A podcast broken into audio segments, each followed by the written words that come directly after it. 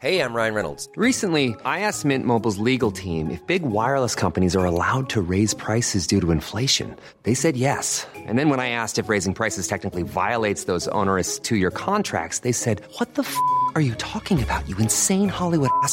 So to recap, we're cutting the price of Mint Unlimited from $30 a month to just $15 a month. Give it a try at mintmobile.com slash switch. $45 upfront for three months plus taxes and fees. Promo for new customers for limited time. Unlimited more than 40 gigabytes per month. Slows. Full terms at mintmobile.com.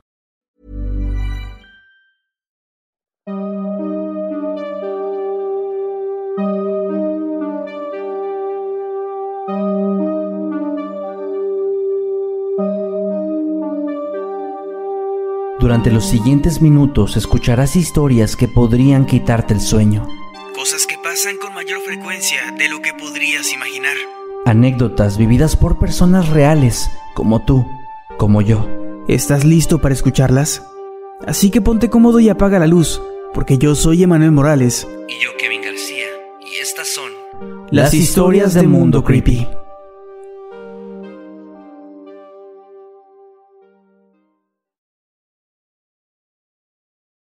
Desde que era muy pequeña me aseguré de inculcarle a mi hija un pensamiento crítico y escéptico. Le enseñé que todo en la vida tiene o debe tener una explicación racional.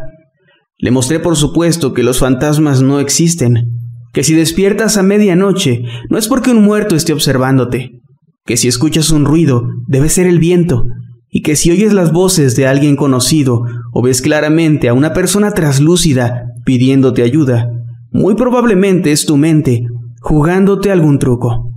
Es muy importante que ella ignore esas voces y que suprima ese don, que a mi familia y a mí nos ha traído solamente problemas y dolor durante tantas generaciones.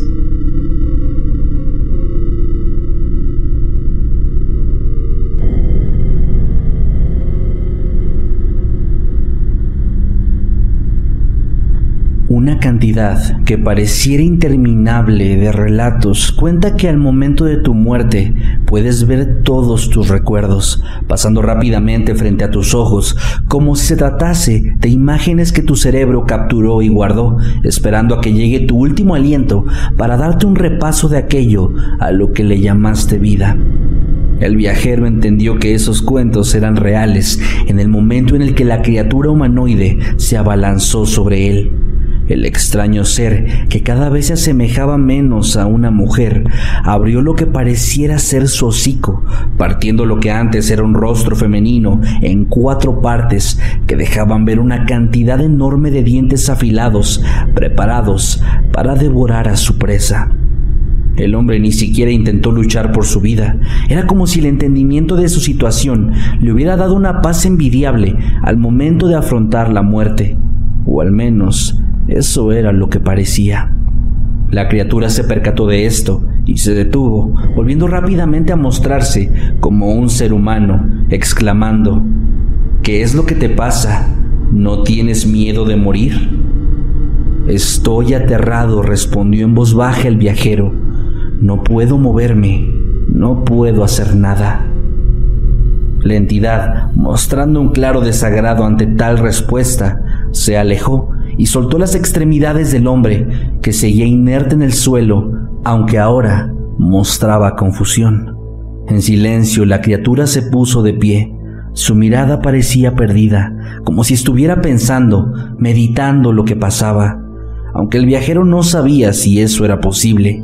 Apenas unos momentos atrás, él creía que se trataba de un ser carente de conciencia, y ahora lo había escuchado incluso hablar. Esos imbéciles ya ni siquiera se esfuerzan en contar la historia de forma adecuada. Sí, te engañaron. Tu silbido provocó en ti una ligera sensación de seguridad. Llenó tu carne de un placebo que me encanta devorar. Pero no fue suficiente.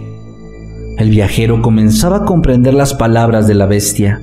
Había un hartazgo claro en su voz. A pesar de que era un ser incomprensible para él, parecía tener más cualidades humanas de las que se había imaginado. Titubeante, expresó lo primero que cruzó su mente. Entonces, ¿no me vas a matar?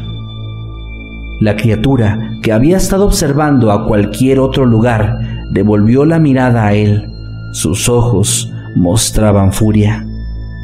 Qué grotesco, qué patético. ¿De verdad mi presa me está rogando para que acabe con ella?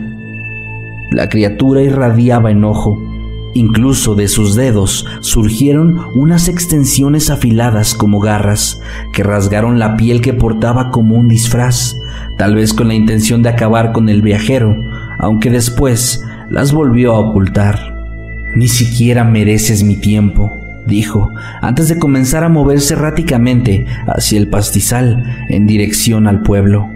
El viajero guardó silencio, entendiendo que aquel sería el movimiento más inteligente, al menos por el momento.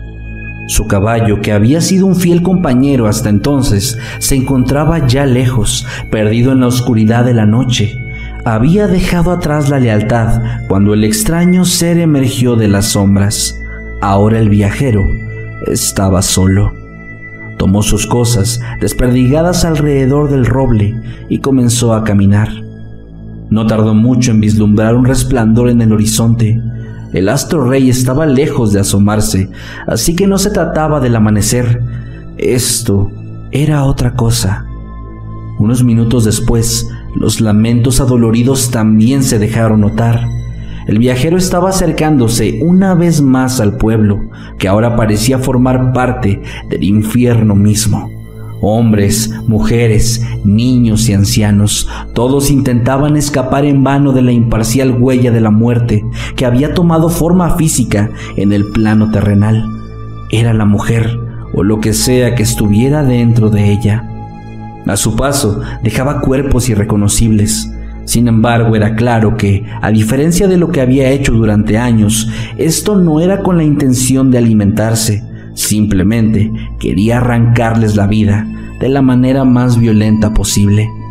El viajero, que seguía avanzando con paso firme, se percató de que poco a poco una figura conocida se arrastraba lenta y torpemente hacia él. Era el cantinero, que se encontraba malherido y casi al borde de la muerte. El encargado del único bar en el lugar observó al viajero y entendió la causa del horror que había llegado a su hogar. Tú, dijo, mientras le costaba trabajo respirar, tú deberías estar muerto. ¿Qué hiciste? ¿Por qué el demonio nos ha traicionado? El viajero sostenía la mirada al moribundo sujeto. Sin embargo, de su boca no surgió ni un solo sonido. Finalmente la fuerza vital se escapó del cuerpo del cantinero y el viajero continuó su camino. Al llegar al centro del pequeño pueblo, tomó el costal en el que guardaba sus pertenencias y lo dejó en el suelo. El monstruo, que no se había percatado de la presencia de la que había sido su presa, soltó el cuerpo de una anciana, a la cual estaba retirando los globos oculares lentamente, para entonces desplazarse como un insecto por el suelo, de forma veloz, hasta llegar a donde el viajero se encontraba parado. Sin embargo, antes de tener la oportunidad de atacarlo o de burlarse de él por haber vuelto a las fauces de su depredador, el demonio sintió que algo lo detuvo de golpe. En la mano derecha del viajero había una pequeña campana dorada, la cual se agitaba de un lado a otro gracias al viento, lo que provocaba un sonido particular, un silbido entre el aire y el metal. Del objeto también se desprendía un líquido transparente que se resbalaba hasta golpear el suelo. El viajero finalmente habló. Estúpido ser arrogante. Me tomó 30 años encontrarte, pero cuando lo hice, tú actuaste de la manera en la que sabía que lo harías. Los ojos de la criatura, por primera vez desde su existencia, casi perpetua, mostraron una emoción diferente a la ira o al placer que sentía al devorar a sus víctimas. Mostraba miedo. El viajero habló de nuevo. Sí, me tomó mucho tiempo entender qué fue lo que salió mal. Creí que el silbido se había vuelto inefectivo. Sin embargo, la clave estaba en encontrar un objeto que lo produjera, algo diferente. El demonio estaba intentando librarse, incluso pretendía abandonar el plano físico para volver a su guarida en el abismo que era más profundo que el infierno. pero no lo lograba. No podía hacer nada más que observar y escuchar lo que su captor tenía que decir. Una campana creada con el oro de la iglesia sagrada más antigua de la tierra, bañada con el primer recipiente de agua bendita utilizado ahí. Sí, eso funcionó con algunas criaturas como tú. Eso te convirtió en mi presa. Al ver directamente a los ojos del viajero, el ente descifró su identidad. Había algo en su aroma que le resultaba familiar, pero estaba seguro de que el hombre al que había devorado cien años atrás no podía estar vivo. No se trataba de él. Mi abuelo fue el que me contó la historia por primera vez, dijo el viajero, como si pudiera leer los pensamientos de la bestia. Él me dijo que su padre intentaba liberar al mundo de seres como tú. Sin embargo, se volvieron más fuertes, evadieron todos los trucos que conocía, y tú, siendo el más poderoso al que había encontrado y acechado, lograste acabar con su vida. Pero aquel era un hombre astuto. Había dejado escritos para su hijo, mi abuelo, que dedicó su vida entera al buscarte. Mi padre siguió sus pasos y yo estoy aquí para terminar el trabajo. Del costal que reposaba en el suelo, el viajero sacó una daga. Engañaste a la gente de este pueblo. Los obligaste a contar una historia que te traería más víctimas frescas. Les prometiste protección. Y cuando te cansaste de ellos, cuando una de tus presas no te demostraba lo que tú querías, intentaste eliminarlos y empezar de nuevo. Ellos merecían morir. Sus manos estaban manchadas de sangre pero nadie más va a sufrir por tu culpa. El viajero clavó inmediatamente la daga en la criatura, que soltó un chillido espeluznante que lastimó los tímpanos de todos los seres vivos que estaban cerca, incluyendo al viajero. Después, en una llamarada que parecía surgir de la nada, la bestia se consumió y desapareció. El viajero observó a su alrededor. No había nadie más con vida, al menos ningún ser humano, pues los corceles, el ganado y algunas otras criaturas que se escondían en el lugar todavía emanaban energía.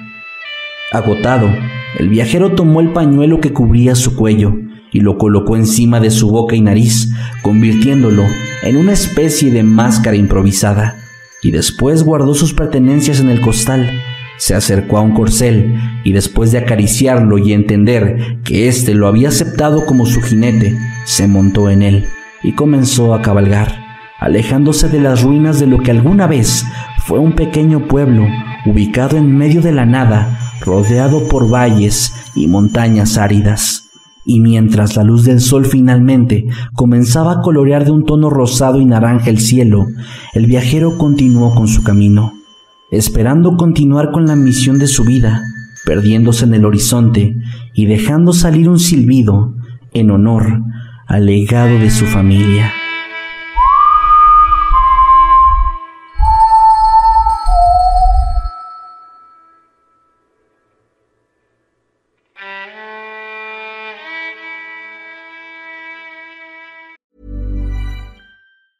Ever catch yourself eating the same flavorless dinner three days in a row? Dreaming of something better? Well, HelloFresh is your guilt-free dream come true, baby. It's me, Kiki Palmer. Let's wake up those taste buds with hot, juicy pecan crusted chicken or garlic butter shrimp scampi. Mm. Hello Fresh.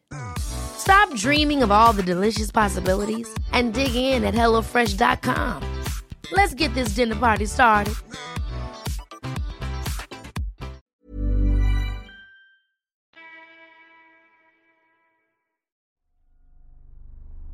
Anoche tuve una horrible pesadilla. Yo me levantaba a medianoche y debajo de mi cama había un gran bidón de gasolina y un encendedor. Yo estaba como enloquecido. El olor del combustible no hacía más que aumentar mi adrenalina. Caminé por toda la casa, rociando a mis padres y a mi pequeña hermana menor, llenando cada rincón de la casa con gasolina y entonces lanzando el encendedor por una de las ventanas. Escuchaba los gritos de agonía de mi padre y los horribles sollozos de dolor de mi madre. En su cuna mi hermanita era cubierta por las llamas, mientras yo no podía hacer nada más que reír. Reía como un maníaco. hasta que por fin los vi salir. Estaban bien. Papá había rescatado a mamá y a mi hermana. Mis ojos estaban inyectados en sangre y no paraba de reír. Entonces desperté, sumamente agitado. Es extraño cómo la mente puede jugarte esta clase de trucos tan raros. Miré mis sábanas blancas y mis paredes y me di cuenta, aliviado, de que solo había sido un mal sueño. Afortunadamente aquí, en el mundo real, todo estaba bien. Yo estaba seguro en mi cama, en el viejo hospital psiquiátrico, y mi familia seguía muerta, calcinada y bajo tierra. ¡Qué fortuna! Que aquello había sido solo una horrible pesadilla.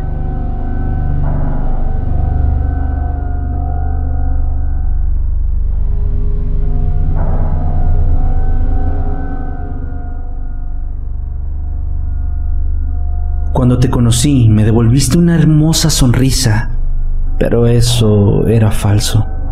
Cuando mis labios besaron los tuyos por primera vez, me dijiste que sentiste mariposas en el estómago, pero eso era falso. Cuando el sacerdote te preguntó si aceptaba ser mi esposa, respondiste que sí, pero eso era falso. Cuando pasaron los años, me dijiste que estaríamos juntos por siempre, pero eso era falso.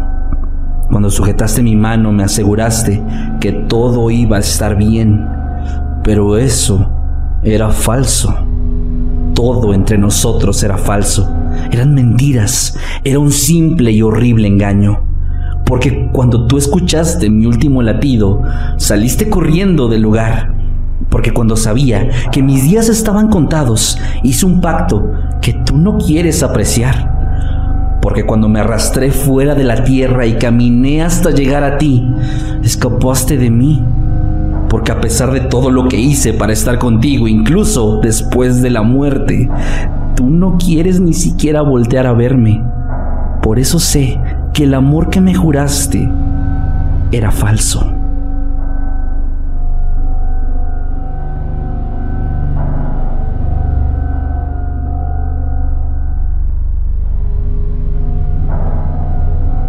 Ayer mi hijo organizó el funeral más tierno y pequeño que haya visto. Greenhell, su mascota, había muerto. Mi hijo estaba jugando con él cuando lo pisó por accidente. El pobre quedó aplastado contra el suelo. Tuve que terminar de matarlo porque estaba sufriendo demasiado. Mi hijo lloró como nunca. Se había encariñado mucho con él desde que lo recogimos en un campo hace tres días. Debo admitir con algo de culpa que yo estaba un poco aliviado Greenhell era la criatura más ruidosa que pudieran imaginar. Durante las noches no nos dejaba dormir con sus chillidos. Él le hizo un pequeño ataúd y nos reunió a su madre y a mí en el jardín antes de enterrarlo. Le he dicho que debe ser más responsable con sus mascotas. No debe sacarlas de su jaula sin supervisión, ni darles demasiada confianza. Después de todo, nunca dejan de ser criaturas salvajes. Así son los humanos, en especial los niños pequeños. Mañana iré a la Tierra a conseguirle otro. Espero que éste sí logre vivir, al menos más de una semana.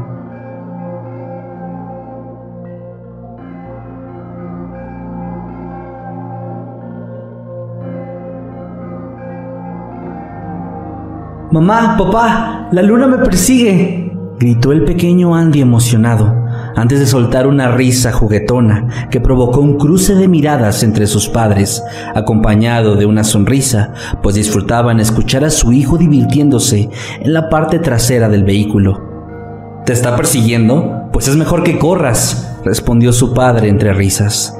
El infante de apenas ocho años de edad había visto esto muchísimas veces en su vida los viajes en auto le resultaban fascinantes, en especial porque la casa a la que se habían mudado recientemente, ubicada a las orillas de la ciudad, le permitía ver zonas menos pobladas y paisajes más coloridos que los que brindaban los edificios de la zona céntrica. Además, gracias al trabajo vespertino de su madre, él y su padre salían por ella justo cuando el sol estaba ocultándose, lo que le permitía ver a la luna en todo su esplendor en el momento en el que se encontraban ya de regreso. Durante este recorrido, que se había convertido en una rutina, Andy había experimentado todo tipo de situaciones, Se había imaginado con horror que en el cristal trasero del auto, donde solamente se podía ver el resplandor rojo de las luces traseras iluminando un tramo minúsculo del camino, de pronto podía surgir de las sombras una criatura que estuviera persiguiendo el auto a toda velocidad. También había utilizado sus manos para formar a un pequeño hombrecillo que sorteaba todo tipo de obstáculos visibles al horizonte en el costado del auto. Sí, Andy era un niño con una imaginación inconmensurable que no pasaba ni un momento aburrido gracias a que su mente trabajaba de forma incansable para ayudarle a crear escenarios fantásticos. Pero él no sabía que aquello tendría un precio tan alto. Durante uno de estos viajes, el pequeño levantó la mirada y observó el solitario satélite natural del planeta. Me está persiguiendo, pensó, como hacía cada vez que la miraba por la ventana. Pero esta vez, antes de que pudiera hacerle notar el inicio de este juego a sus padres, algo cambió. De entre los cráteres amorfos de la luna se comenzó a formar una imagen reconocible para el chico, algo que le hizo sentir como su sangre se congelaba y su espina dorsal era invadida por una ráfaga helada que casi le provocaba dolor. Era un rostro. La luna tenía un rostro y lo estaba mirando a él. Atacado por un enorme nudo en su garganta, el niño no pudo advertir a sus padres de lo que estaba viendo.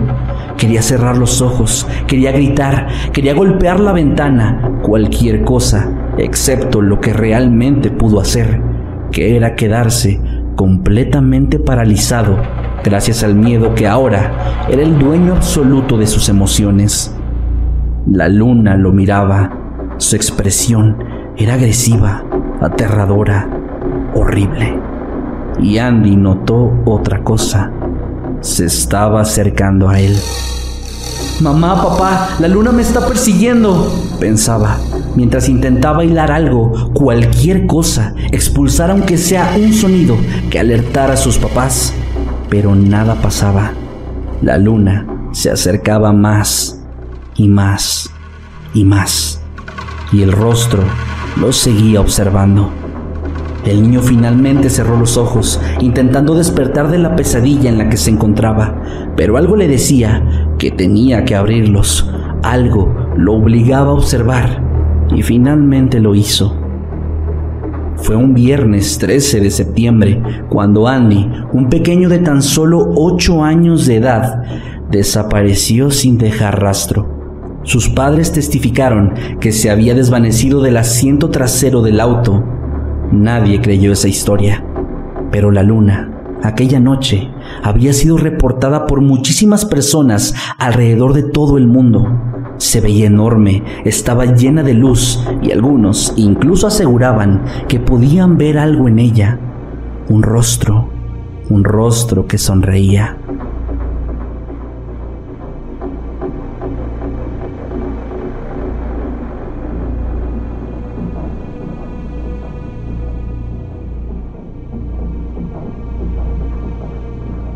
Las lágrimas corrieron por el rostro de Eric, quien solo atinó a preguntar, ¿Mamá? Del otro lado de la línea también podían escucharse llantos y sollozos. Durante los próximos 15 minutos, Eric charló casi sin poder creerlo, con su madre muerta. Al final sintió un extraño alivio, como haberse quitado un peso de encima. Para cuando Eric salió de la cabina, una pequeña multitud ya se había aglomerado junto al teléfono y doña Nati, la dueña de la florería, se acercó atraída por una rara sensación. Marcó un número en el teléfono, el de su casa, y una voz respondió después de unos segundos. ¿Nati? Nati, mi amor, ¿eres tú? Se trataba de la voz de don Martín, su difunto esposo, a quien había perdido en un incendio. Pronto una fila de personas se había formado todos querían hablar con sus seres queridos, aquellos que habían dejado este mundo hace tanto tiempo. La voz se corrió rápidamente y gente de todo el mundo viajaba hasta Midville para visitar aquella misteriosa cabina que había salido de la nada, atraídos por la idea de hablar una vez más con sus seres queridos. Todo parecía estar muy organizado, nadie se peleaba, Cada uno esperaba paciente en su turno. Era como un sexto sentido que les decía cuándo debían entrar y hacer su respectiva llamada. Pero no todos se sentían atraídos por el teléfono. Algunos, como don Jacinto, el vendedor de pieles, o Leticia, la recepcionista del hotel, simplemente no se acercaban. Extrañaban realmente a sus familiares y amigos, pero algo los mantenía lejos. Durante una llamada, una tarde de martes, las cosas en Midville se pusieron aún más extrañas. Eric nuevamente hablaba con su madre, cuando ella no pudo más y entre llantos le dijo, Eric, por favor, Trata de recordar. Dime, ¿quién te mató? ¿De qué hablas, mamá? Tú moriste hace años. Yo... Eric, por favor, dime quién te mató. Por favor. Una voz extraña sonó del otro lado de la línea. Señora, está rompiendo las reglas. Tenemos que pedirle que pare. Sabe bien que no puede hacer esas preguntas. Ellos no saben que están muertos.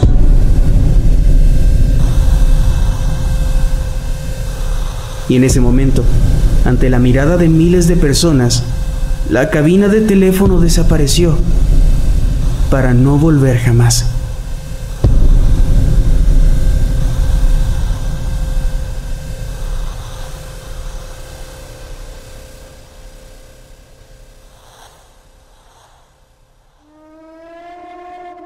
Desde hace 10 días, todas las noches, puedo escucharla.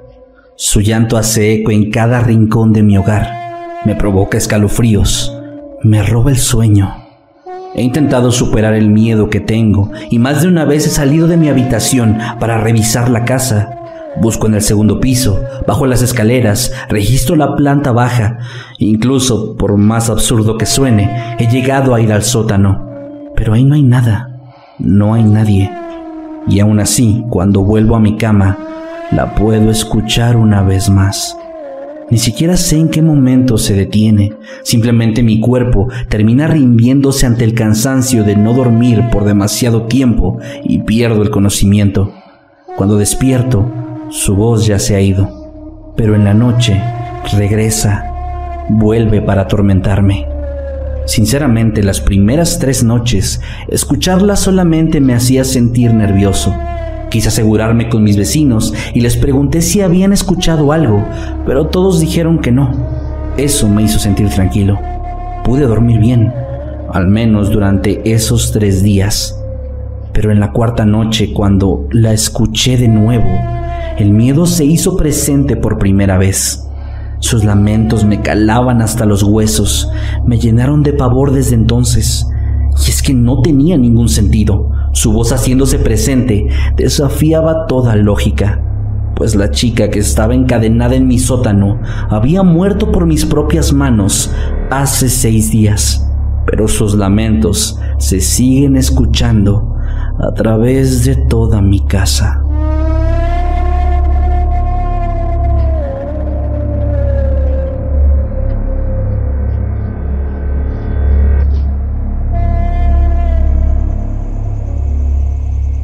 Llevo trabajando en la madrugada algunas semanas y no puedo negar que en un inicio me aterraba la idea de salir mientras todo estaba oscuro.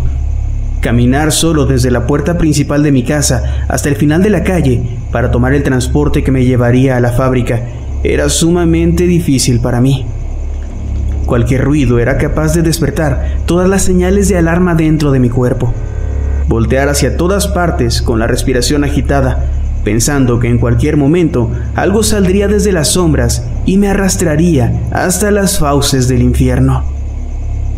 Me sentía como un insignificante insecto que corría entre las tenues luces emitidas por las casas de mis vecinos con la esperanza de que me sirvieran como refugio. Pero desde hace unos días algo cambió, algo que me dio el valor que necesitaba.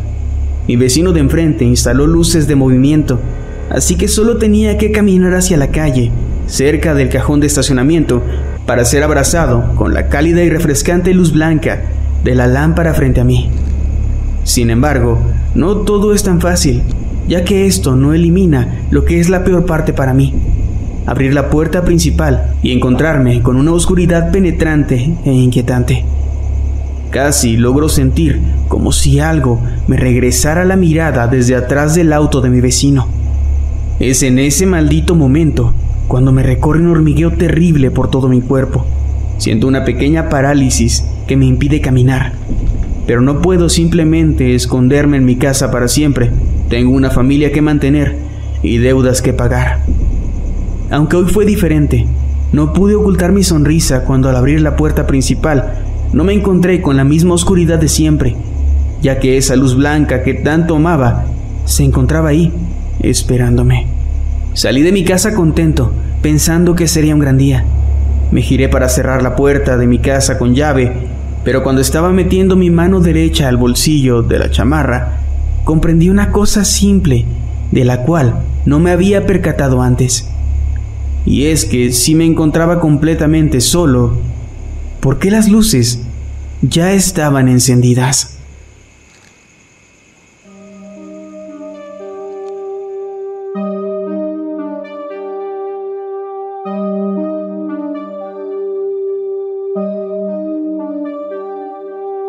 Hemos llegado al final de este episodio. Esperamos que haya sido de tu agrado. Recuerda que puedes escucharnos cada lunes y que puedes seguirnos a través de todas nuestras redes sociales como arroba emanuel-night y arroba Kevin Masketman. Buenas noches y dulces sueños.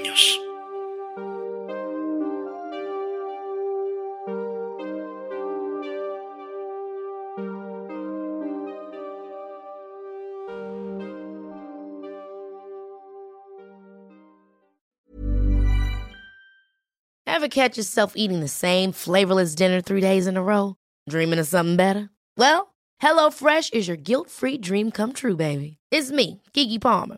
Let's wake up those taste buds with hot, juicy pecan-crusted chicken or garlic butter shrimp scampi. Mm. Hello Fresh. Stop dreaming of all the delicious possibilities and dig in at HelloFresh.com. Let's get this dinner party started.